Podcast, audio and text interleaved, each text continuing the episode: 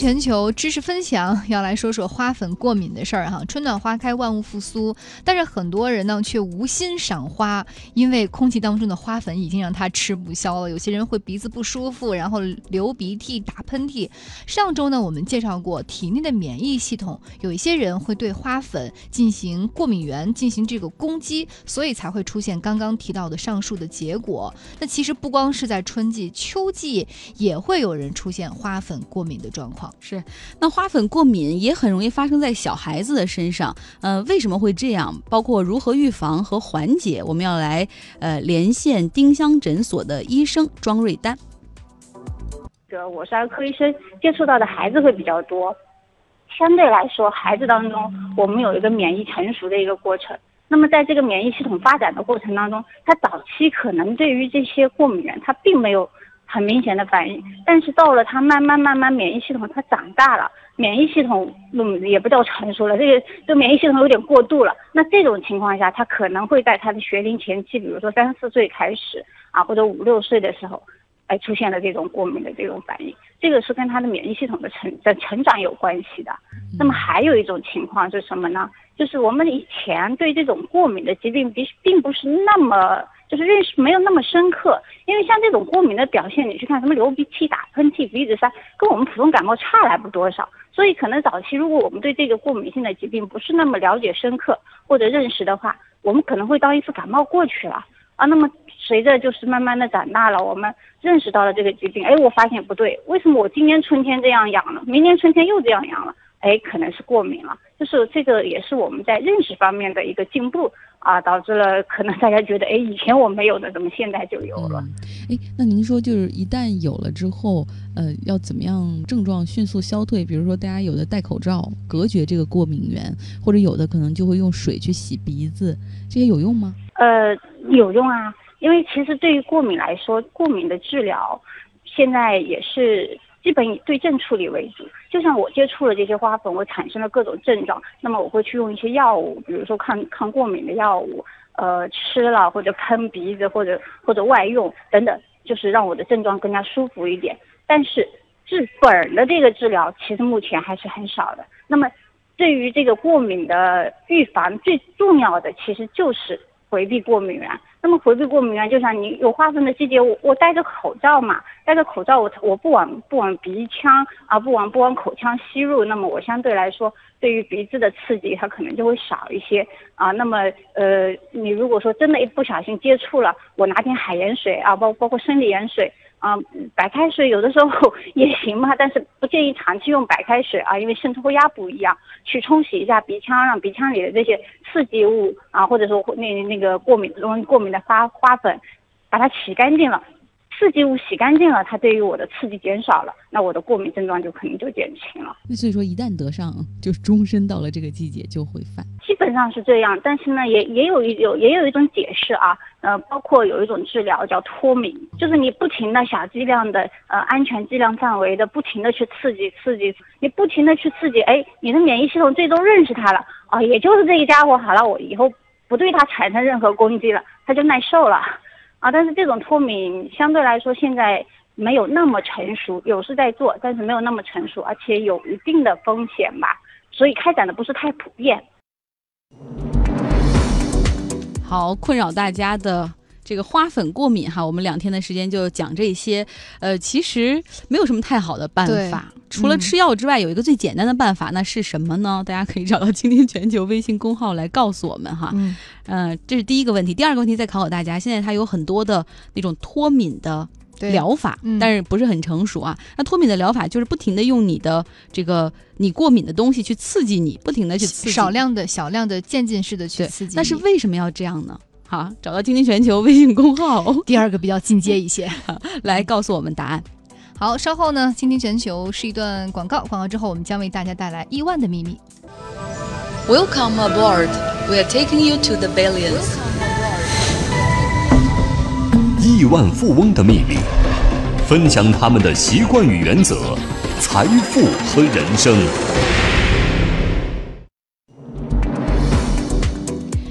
我们来到亿万的世界，继续来讲巴菲特的故事。伯克希尔哈撒韦公司的老板即将年满八十八岁，投资组合五十三年来的平均年收益超过百分之二十。巴菲特全面掌控伯克希尔哈撒韦的时候，当时的股价是每股十九美元，如今的 A 类股每股价格是二十一万美元。今天我们来讲一讲巴菲特的一只爱股，叫做可口可乐。巴菲特买入它的时候可谓神不知鬼不觉。嗯，一九八八年的秋天，当时呢，可口可乐公司也发现有人在那种大单买入可口可乐的股票，可是他他们不知道是谁。你想拥有那样大的资金量，而且逐渐的建仓，其实是一个很有技术性的活儿。谁在做这个站在门口的这个野蛮人呢？有点害怕。于是就有人想到说，哎，他会不会是我隔壁的邻居？而想到的这个人就是他的公司的总裁唐纳德·基奥啊，他的邻居就是巴菲特。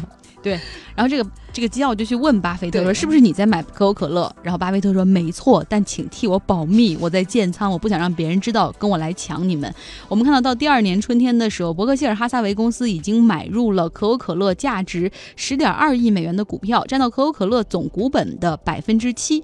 啊，他买可口可乐的时候是一九八八年，然后第二年是一九八九年，当时的买入平均价是十点九六美元。嗯，而过了三年之后，哈，巴菲特在可口可乐上这一笔的投资就已经上上涨了三十七点五亿美元，这个数字有多大？基本上等于说，巴菲特又投出了一个伯克希尔哈撒韦，因为整个的赚的钱就是伯克希尔哈撒韦的总资产嘛，所以说这一笔如此之大，才成为这个巴菲特的爱股哈，这么多年也一直持有着。是，然后投资人们也忽然觉得说，哎，巴菲特的逻辑很对啊，可口可乐就是很受欢迎，你走遍全球，到哪儿都能看到可口可乐。像美国人平均每年要喝掉一个人啊，喝掉二百九十六瓶可乐，而外国人平均每年也会消费这个三十九瓶可乐，而可。可口可乐，它实际上就。正在赚着这些钱，而最有意思的是呢，其实可口可乐它有很好的现金流，但是它又成本其实又很低。可口可乐卖的不是可乐，它而是向各个地方的罐装厂和汽水生产厂商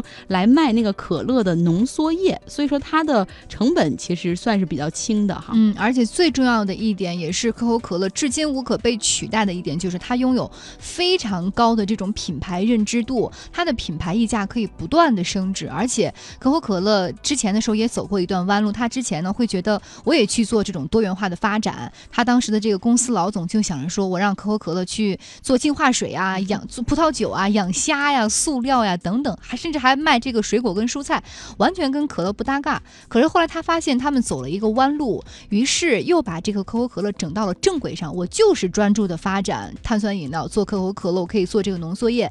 另外呢，我除了做好自己本国的市场之外，我更重要的是去。全球去拓展这个品牌的价值，然后我在美国可能卖的很便宜，但是我可以在其他国家卖的很高呀，而且我要把它铺遍全球，让红色占满全球。于是可可口可乐最大的一部分的这个盈利其实是来自国外的市场。是给大家说个数字哈，你们就会觉得真的很可怕。这个可口可乐呢，一九二三年开始决定说我要成为世界性的饮料，而在一九二八年的时候，它就已经开始在中国有这个灌装厂能够生产可乐了。第二次世界大战期间。呢，可口可乐说服了这个美国的政府，说你看我们的士兵在外面打仗多辛苦啊，如果能让他们在本地也能喝到可口可乐，绝对能够提高士气。然后当时二战期间，美国就支持可口可乐在海外总共建立了五十九家灌装厂，所以说这个他趁着这个东风哈，一举进入到了很多的市场。而大家也知道，其实巴菲特是可口可乐的忠实粉丝，嗯，然后他非常爱喝这种这种饮料，从一九三五年到现在就一直都在喝。每天都在喝。对，而且每年他的这个股东大会的时候，这个巴菲特还会提供这个说专门的饮料。其实就一这么多年一直以来都是可口可乐哈。但是大家就在探讨，就是关于可口可乐，它是一只很好的股票，并且它有一些这样自己的特点。不光是巴菲特自己看到，其实很多的投资家也都看到了。为什么他们没有在那样的一个时间节点介入？也就是说换一个问题来问，巴菲特为什么在那个时候选择去进驻到可口？可乐这只股票当中，而且是一大举的，就是大笔的买入呢？嗯，为什么呢？这还得说可口可乐，就是对于以前总有人说巴菲特呀，他特别强调有护城河效应的这个股票，他认为可口可乐就是一个极其鲜明特质的护城河型的一只股票。首先，它的业务非常简单，对不对？对我就是做可口可乐，我也提供做这种可乐的浓缩品牌。另外，我的品牌知名度极高，不光是在一个国家，我在整个全球我都有着极高的品牌溢价，而这些是其他的对手很难去复制，也很难在短时间内可以打败它的。对，嗯，而且巴菲特他坚持认为啊，说有一些公司呢，它的好不好是不受宏观经济的影响的，而这个可口可乐实际上就是这样一家公司，就是经济不好的时候，其实你每年也要喝，像美国人也要喝个几百瓶吧。嗯，然后另外呢，巴菲特也认为说，我只买自己永远看得懂的股票，而可口可乐就是他从一九三五年开始一直在喝的。可可乐嘛，他当时他们家的杂货店巴菲特父子店，从一九三六年开始，那个时候他们也自己开始做这个可口可乐的生意。当时每瓶是二十五美分，然后呢，他们再以三十美分的价格卖出去，然后可口可乐就很吸引顾客。巴菲特从那个时候就知道，然后说巴菲特呢就说，其实从那个时候起到可口可乐遍布世界的五十二年中，我一直发现它有这样的特点，总能吸引顾客，商机无限。但是巴菲特也强调说，以前我比较谨慎，没有买可口可乐的股票，而宁可把资金大量的花在地呃，比如铁路公司啊、风车制造商啊、无烟煤厂啊或者纺织业上。我发现可口可乐的价值有点晚，但是也不算太晚哈。嗯，然后另外呢，巴菲特还特别喜欢那样的公司，就是要找对待股东的钱像对待自己钱一样的认真的管理者。他一直喜欢这样的人，是对。然后呢，这个巴菲特买到这个可口可乐股票的时候，那个时候接手可口可乐的 CEO 是郭思达，他是出生于古巴的化学工程师，然后他对于可口可乐就非常的打。打内心里的喜欢，而且他非常的能够明白说可口可乐到底要怎么样玩这个市场，怎么样在竞争日益激烈的美国的市场上去成功，比如怎么样让可口可乐听起来健康一点，他还推出了健健怡可乐。嗯，对，所以说我们刚刚提到说，巴菲特真正的进军可口可乐是从一九八八年这个时期进入嘛，在一九八八年之前，可口可乐恰巧是在走弯路的时候，就那个时候他做一些多元化的扩张，到处去买买买，虽然它也很有价值，但巴菲特觉得它不够好，不够专一。而一九八八年之后，其实就是等于说可口可乐已经规避了过去那样错误的一个发展模式，它开始更专注于自己的主业，然后去提高自己的护城河，然后另外去做这种国际化的品牌的推广，嗯去在国际市场上去提高它的品牌溢价。所以这个时候，巴菲特才选择这个时机，他认为，哎，可口可乐走上正轨了，所以我可以进入，而且我是长期持有它，我认为可口可乐会以后越来越好，越来越好。对，的确长期持有哈，你直到现在一直也都还在哈，然后嗯大量的给他的公司伯克希尔哈撒韦提供着现金流，然后这个。郭思达，我再多说两句哈，他嗯非常的厉害。他除了说推出了健怡可乐获大获成功之外，他当时也发现了可口可乐账面上其实有很多的现金。那到时候用它买点什么呢？他的前任们就买，比如说净化水、瓶那个葡萄酒、瞎虾，然后对，还有塑料什么之类的，还买水果和蔬菜。嗯但是这个郭思达他就想到了，说我买一些，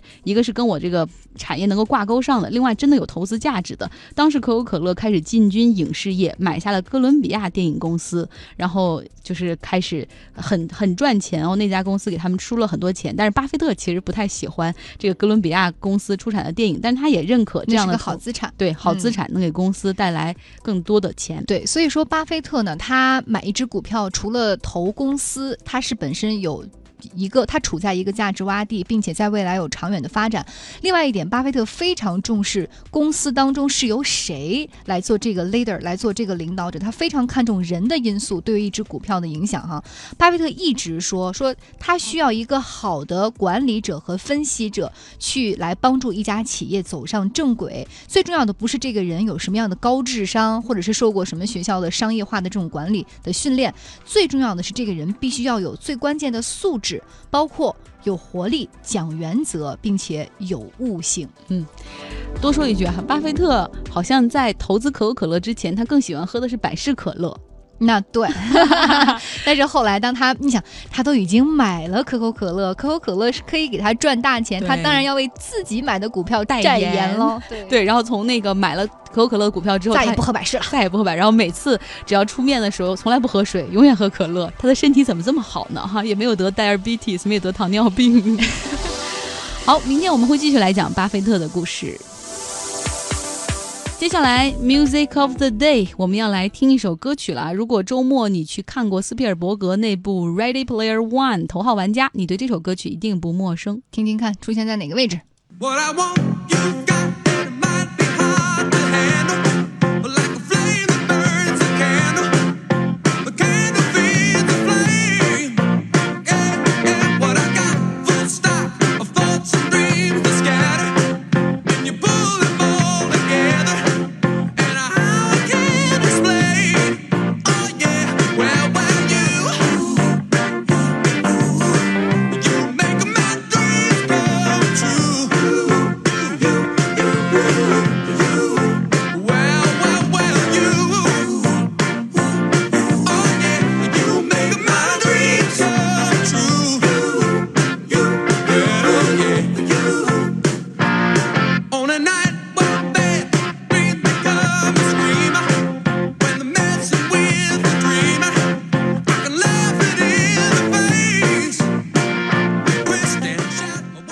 现在电影的什么部分呢？尾部，最后。对，大家现在听到的歌曲是《You Make My Dreams Come True》，来自美国老牌乐队 Hall and Otis。那这首歌曲出现在这个《头号玩家》的结尾的部分，嗯。歌曲的名字叫做《你让我的梦想成真》。其实我觉得很多宅男粉丝们当时那一刻内心也是在跟斯皮尔伯格说：“你让我的梦想成真了。”你知道当时我们就在那个电影院坐着，我们就等着彩蛋、彩蛋、彩蛋，告诉大家不要等，没有。对，然后然后我们当时那那一场的是前面有一个就是电影院的工作人员说：“别等啦，没有彩蛋，彩蛋还不够多吗？”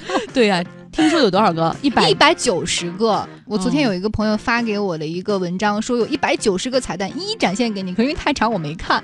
哦，嗯，对，但是因为我们不是那种死宅，然后那个不是那种酷爱游戏的玩家。但你不觉得吗？感觉就一两分钟，啪就出现一个你小时候过往的一种青春记忆。对我我我大概知道那个就是施瓦辛格的那个，呵 呵就是有一个镜头，大概施瓦辛格在 Terminator Terminator 就是那个终结者里面最后死的时候的一个镜头。什么点吗？不管了，大家可以找到“青青全球”微信公号哈。我们周末的时候也发了一篇，你可以去看看我们挑出来的几个彩蛋，好好看。对，那这部影片呢是在三月三十号全球啊，我们国内也是跟全球同步上映的。上映当天，北美就收获了五千三百万美元的好票房，三天累计已经超过一亿美元了。在中国市场已经突破了四亿人民币。现在推荐大家去看 IMAX，那个效果可能会比较好哈。嗯。另外就是斯皮尔伯格真的把宅男们喜欢的那些游戏文化搬上大屏幕，然后在里面致敬了各种游戏呀、音乐呀、电影元素，彩蛋超多多。对，宅男们走出家门吧，看一看哈，就是那个。大呃，就斯皮尔伯格怎么来致敬你们的各种文化元素的？我觉得这部片子最牛掰的就是从一开始没用几分钟就把我们引入了这个斯皮尔伯格所给我们创造的绿洲的世界，让你觉得你进入到那个游戏里。但是这个电影一结束，你瞬间他用了两个多小时的时间让我们在游戏里逛了一遭，然后又让我们更加珍视现在的现实生活，就。其实手段好高超的，对，然后让你觉得其实每天你不应该玩游戏，你应该出来跟你的朋友或者去找女朋友。然后特别有意思的是，我们有一个网友叫天若有情，他说：“哎呀，看完了彩蛋很多哈，虽然我没有全部看出来，但是我很感动。作为一个大男人，我竟然看哭了。然后我一个泪点很低的女人都没有看哭。然后你知道他说他的桥段在于哪儿吗？就是朋朋友之间的友情以及老游戏的片段。他说你们哪女生哪里懂？完全没有。我看那个。我也看哭了，我看哭那个点就是在于那个游戏的设计者，他跟那个小男主角说：“谢谢你来玩我的游戏。”然后把那个门轻轻关上，那一瞬间我的眼泪都止不住了。你也懂，我我当然懂，我有青春好吗？而且天若有情还说了，游戏的就是第一个彩蛋，就是告诉人们说，其实游戏的乐趣不是通关，而是你享受在其中就好了。这有什么好哭的吗？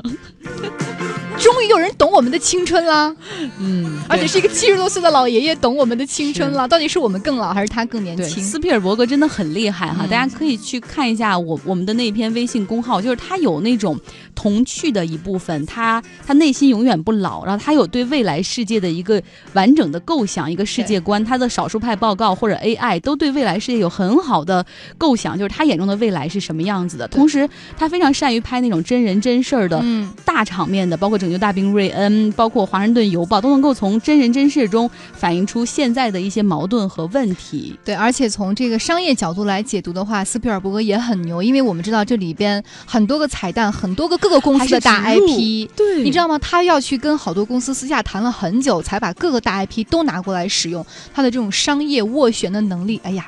非常厉害，太厉害了啊！那我们来说今天问题的正确答案吧，就是说这个回避过敏源哈，其实是一个最简单的办法。为了防止这个呃花粉过敏，然后呢，现在的脱敏测试的办法其实就是小剂量的不断的让这些过敏源接触你的免疫系统，让你的免疫系统认识它，就不会再攻击它了。我们来选三位获奖：春天的雨、海神和大飞。感谢各位，明天见。